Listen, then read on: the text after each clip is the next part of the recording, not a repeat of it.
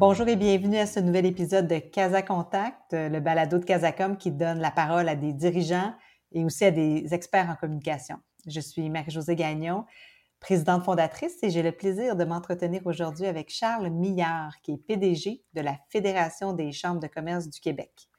Merci Charles de m'accorder euh, de ton précieux temps. Bonjour Marie-Josée, merci, ça me fait plaisir d'être avec toi.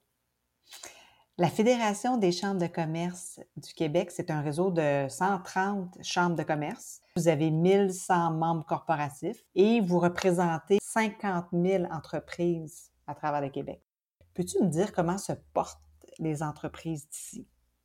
Quelle question pour, euh, débuter notre échange. En fait, Marie-Josée, je te dirais que la situation est extrêmement variable. La, force qu'on a à la Fédération, tu l'as bien mentionné, c'est justement de représenter l'ensemble des régions du Québec, mais aussi tous les secteurs d'activité. Et en ce moment, on fait une tournée avec, euh, avec un partenaire, puis on, fait des sondages régionalisés, puis on essaie de prendre le pouls justement dans certaines, dans la plupart des régions. Et on se rend compte que les impacts sont, sont largement négatifs, évidemment. Je te dirais qu'environ 70-75% des gens qu'on sonde considèrent qu'ils ont eu un impact négatif.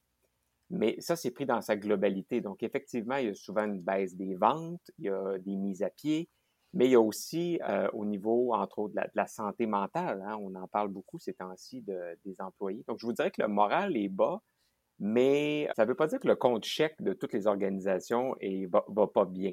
Donc, il y a quand mmh même un certain nombre d'entreprises, et plus qu'on pense, qui, qui réussissent à tirer leur épingle du jeu dans cette situation-là. Mais évidemment, si on a des gens qui nous écoutent aujourd'hui, qui sont dans le secteur hôtelier ou touristique, on ne se cachera pas que c'est extrêmement difficile, dans le secteur culturel aussi, qu'on oublie malheureusement, je, trouve. Euh, et ces secteurs-là mettront au moins un an minimum euh, à se remettre complètement de ça. Alors, dans le manufacturier, je vous dirais qu'il y a plusieurs belles nouvelles, mais dans des secteurs où vraiment le contact humain est important, c'est très difficile. Hum. Merci pour ce, ce portrait rapide.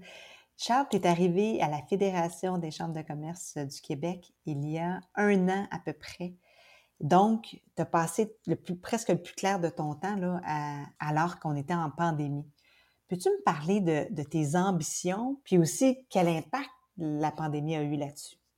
Effectivement, tu, le mentionnes, je suis arrivé en janvier à la Fédération, puis on le sait, le 13 mars, on est tombé dans, dans ce, ce bordel-là, j'ai envie de dire.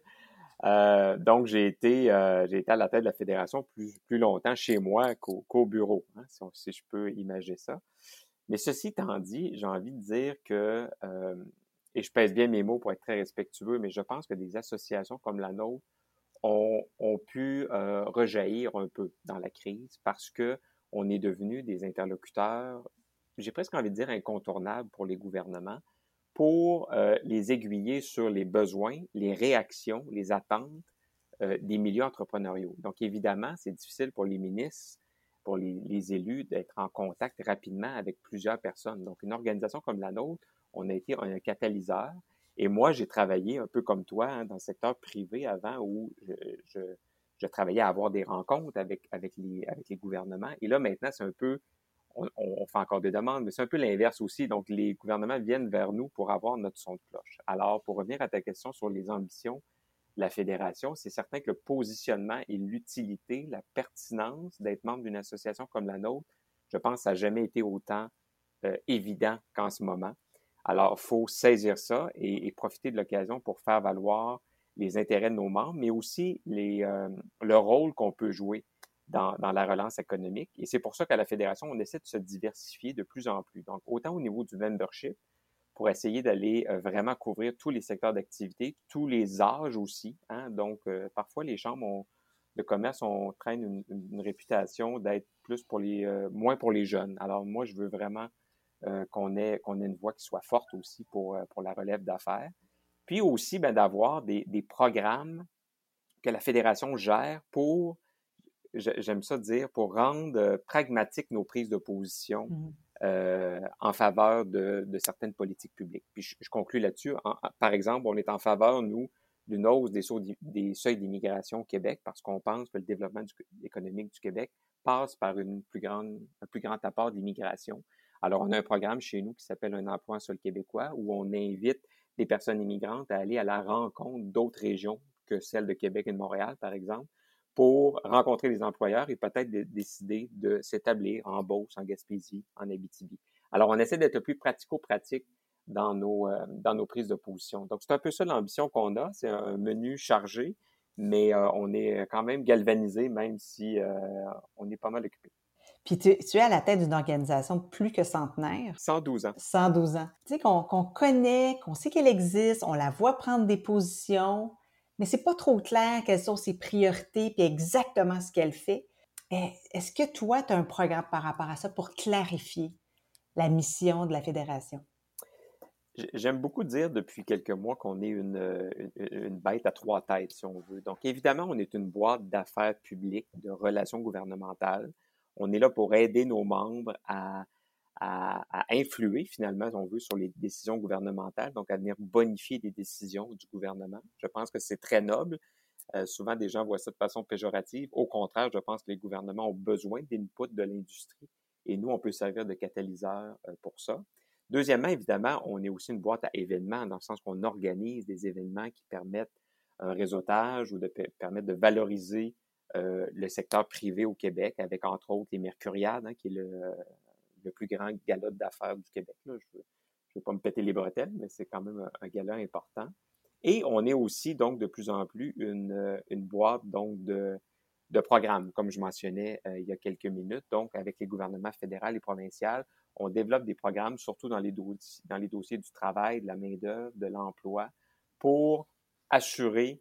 L'objectif euh, primaire, c'est toujours évidemment de favoriser le développement économique mm. de toutes les régions du Québec. Alors, moi, j'aime bien dire que nos bureaux sont à Montréal, nos interlocuteurs sont à Québec et à Ottawa, mais notre focus est vraiment sur toutes les autres régions du Québec parce que c'est eux qu'on veut inviter euh, dans le discours sur euh, la croissance euh, économique. Et je constate à mon grand plaisir, et je touche du bois en disant ça, que le membership est en hausse. Alors, ça, ça me dit quelque chose de bien sur la vitalité de l'organisation, mais maintenant, il faut qu'on faut qu'on livre à travers nos différents comités de travail, donc de, de l'input qui va servir euh, aux, différents, aux différents projets de loi et aux différents gouvernements. Hmm, c'est intéressant. Puis j'entends ce que tu ce que tu me dis en fait, c'est que vous avez vous avez, euh, non seulement vous avez une pertinence, mais elle est encore plus appréciée aujourd'hui. Parle-moi donc des chambres de commerce à, la, grandeur du Québec. Qu'est-ce que tu as observé euh, en leur parlant par rapport à leur réponse à la pandémie? Comment se sont-elles réorganisées? Qu'est-ce qu'elles ont trouvé pour s'en sortir? Puis je suis un peu curieuse de savoir, est-ce qu'il y en a qui vont mourir? Est-ce qu'il y en a qui sont menacés actuellement considérant la situation? Alors évidemment, notre position, nous, elle, est quand même assez enviable, mais c'est pas le cas de toutes les chambres de commerce, il faut le reconnaître, parce que euh, premièrement, il y a beaucoup de chambres de commerce au Québec. Je pense que c'est un signe de la vitalité entrepreneuriale au Québec. Hein. Il y a plus de 100, il y en a au moins 130 qui sont membres chez nous. Il y en a quelques, il y en a, sont presque tous membres chez nous. Donc, mm-hmm. plus de 130 chambres de commerce. Je regarde comment Chaudière-Appalaches, il y a 17 chambres de commerce. Alors, je pense que peu de gens le savent, mais ça veut dire quelque chose sur la force euh, de, développer un réseau quand on, quand on est un entrepreneur. Ceci étant dit, il y a beaucoup de chambres. Il y a des grandes chambres, évidemment, la chambre euh, du Montréal métropolitain, qui est une immense chambre de, classe internationale. Mais on a aussi des chambres qui sont beaucoup plus événementielles, donc qui, qui vivent essentiellement euh, de la prestation d'événements. Alors, évidemment, dans un cas de pandémie, ça devient extrêmement difficile. C'est pour ça que nous, on travaille en ce moment avec les gouvernements à essayer d'avoir des initiatives qui vont permettre aux chambres de, de continuer leur action, puis de transiter tranquillement, mais assurément, d'être justement des, des, organisations qui organisent des événements à un outil d'influence de, des joueurs locaux. Donc, on veut, nous, outiller davantage, quand tu me parles de mes projets, outiller davantage toutes les chambres régionales à être, à faire influencer le jeu politique au niveau régional, au niveau local, au niveau municipal.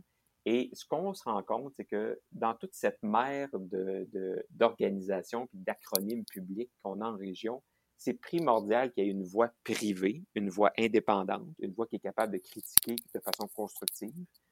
Euh, et ça, c'est les chambres de commerce. Et, et à ta question, est-ce qu'il y a des chambres qui vont mourir? Écoute, je ne suis pas en mesure de répondre en ce moment, mais ce que je peux dire, c'est qu'à chaque fois qu'il y a une chambre de commerce qui meurt, c'est une voix importante qui s'éteint parce que si c'est seulement des organismes publics et parapublics qui prennent en charge le développement de nos régions, euh, c'est pas valorisant pour l'entrepreneurship. Il faut que les gens qui veulent obtenir un bénéfice parce qu'ils prennent des risques en affaires soient entendus. Et c'est ça la beauté euh, du secteur privé. Ben c'est très clair. Euh, ce que j'entends aujourd'hui, c'est la pertinence de votre, de votre rôle, puis aussi de belles opportunités pendant cette pandémie pour la Fédération des chambres du commerce, de commerce du Québec. Donc, merci beaucoup, Charles, de m'avoir accordé cette entrevue et bonne chance pour la suite. Avec plaisir, Marie-Josée. Merci à tous. À bientôt. À bientôt. Je suis Marie-Josée Gagnon, présidente fondatrice de Casacom, et je vous remercie de nous avoir écoutés. Si vous avez aimé ce balado, merci de le partager. Et si vous cherchez d'autres réponses à vos questions, visitez notre site à casacom.ca ou encore prenez part à nos Casacadémies. Bon courage et à très bientôt.